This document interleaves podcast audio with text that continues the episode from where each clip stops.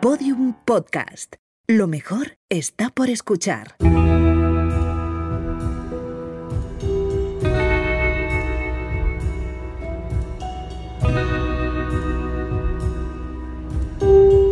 Cuentos Cabrones. Una serie original de Podium Podcast.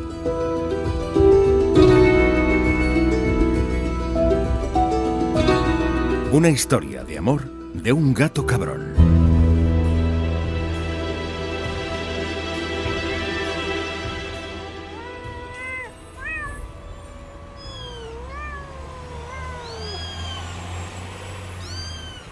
La historia de la humanidad está repleta de perros míticos, ¿sabes? Perros de raza, leyendas de canes temidos y leales, el idiota de Rintintín y todos esos asquerosos perros diminutos a los que visten como si fuesen pequeños bebés. Me pone de los putos nervios. También están los estúpidos perros que recorren el país siguiendo a sus dueños. Chuchos que rescatan heridos, que guían ciegos, que descubren drogas. Putos vasallos, realmente odio a los perros. Yo soy gato, y he sido gato desde donde alcanza mi memoria. Mi madre era una preciosa persa castaña, algo promiscua, que se quedó preñada de mi padre. Un callejero, pendenciero y tuerto de un ojo. Soy gato desde siempre, peludo, algo canoso y con una mala leche de cojones. Fruto de las desventuras que plantea la vida a los que nos negamos a pertenecer a una ancianita obsesiva y solitaria. A estas alturas de la historia, estoy al final de mi séptima vida y estoy acojonado. Lo reconozco. Siento un miedo nuevo. Llegado a este punto, me doy cuenta de que he malgastado demasiadas vidas y me arrepiento de haber perdido alguna en lo que ahora considero tonterías de la edad. La primera la perdí al caerme del jodido balcón de la casa en la que vivía. Cosas de gato. Una de las principales causas de muerte. Las putas caídas. Supongo que nos creemos más listos de lo que somos. La tercera sí fue evitable. La perdí haciendo trampas al ases y ratones, la versión felina del póker. Unos siameses italianos, sucios y tiñosos, me tiraron desde un puente sobre la autopista y acabé arrollado por un coche pijo que no paró ni a mirar el destrozo.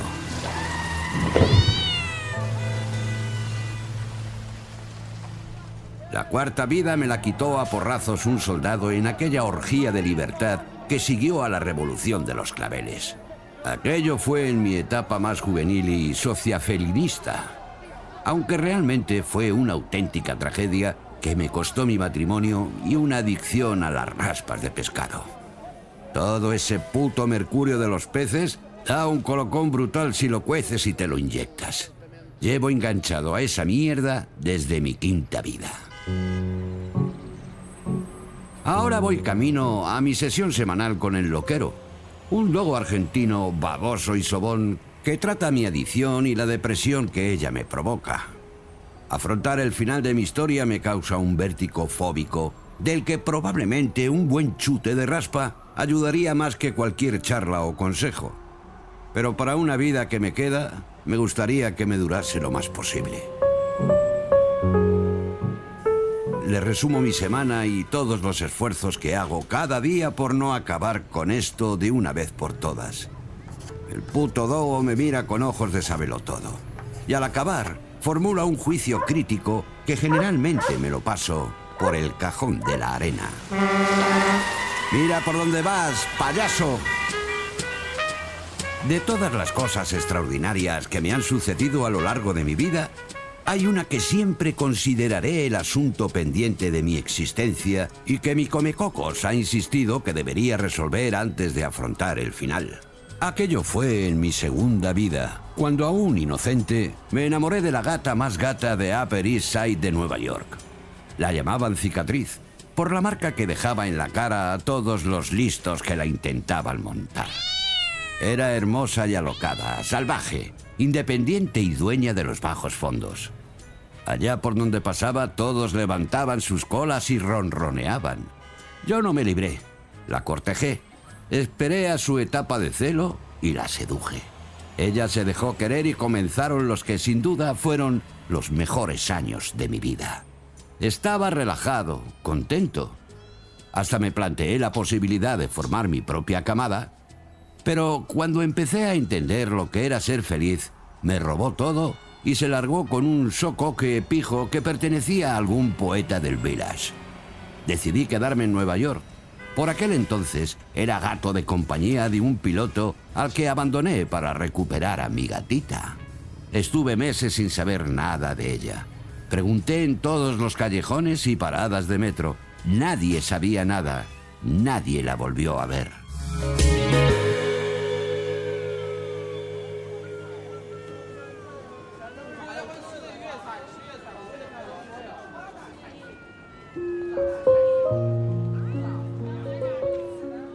Casi un año después, paseando por Chinatown, un sitio peligroso para un gato sin collar, reconocí sus ojos en un trozo de carne despellejado que colgaba de un gancho.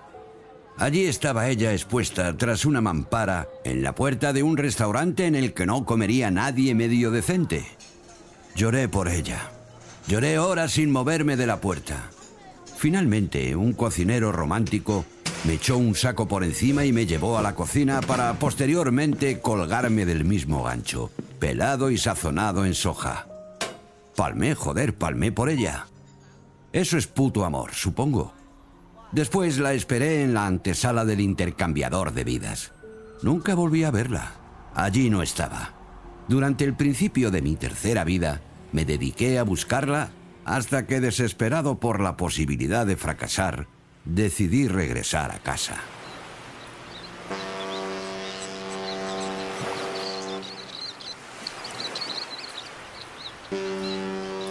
Regresé a España en un carguero maloliente que al menos estaba lleno de ratas.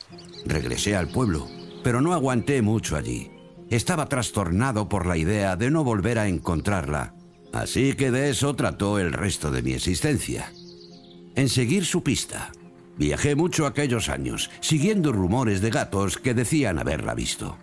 Fui a Praga, en un camión que transportaba congelados. De Praga a Berlín. Allí me pilló todo el jaleo del muro ese que tiraron una noche. Llegar a Nápoles no fue complicado. Un bengala me dijo que se había instalado allí. Llegué al maldito Nápoles el día que ganaron el calcio con Maradona. La ciudad era un puto caos, la maldita guerra. Tuve suerte en salir con vida de aquella locura. En Italia conocí a un gato himalayo más salido que una perra. Me aseguró que sabía de buena tinta que Cicatriz estaba en Moscú. Se decía que era la gata de un agente de la KGB bebedor y sociópata. Pensé que harían buena pareja. Llegar hasta el centro de Rusia fue una jodida odisea. Estuve cerca de palmar varias veces. Mucho frío, gente con poco amor a los gatos y un viaje más largo que el de Napoleón. Pero llegué, aunque tampoco tuve suerte. El ruso de la KGB la mató de una patada unas semanas antes de que yo llegase. Aquello fue un duro golpe. Tenía la sensación de que siempre llegaba tarde. En ese momento abandoné.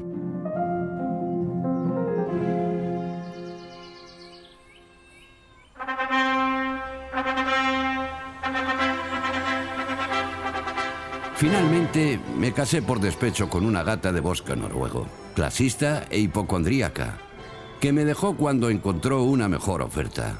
No me dolió mucho y no se lo eché en cara. Seguí pensando en ella y sigo pensando en ella tanto tiempo después. Ahora que veo el final jodidamente cerca, sigo dudando si olvidarla o seguir buscándola. Todo este tiempo me he sentido inmortal, eterno, poderoso. Ahora que veo que hay un final, uno de verdad, una angustia tremenda no me deja vivir. Me gustaría volver a verla, saber si me quiso, si me recuerda, si fui alguien en su colección de vidas. Quizá pueda sonar intrascendente, incluso masoquista, pero si después de seis vidas no puedes afirmar que alguien te quiso, el panorama se vuelve demasiado sombrío.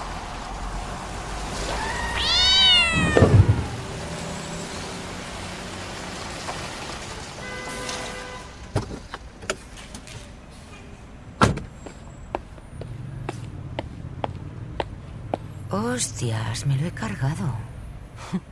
Pobre gato.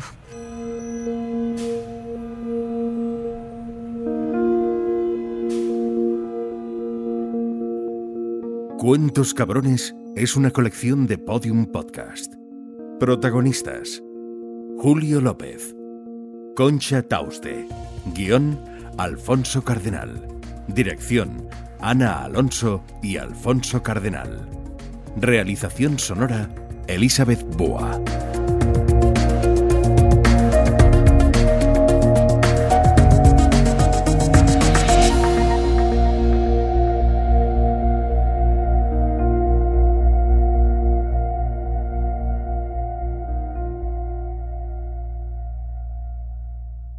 Todos los episodios y contenidos adicionales en podiumpodcast.com y en nuestra aplicación disponible para dispositivos iOS y Android.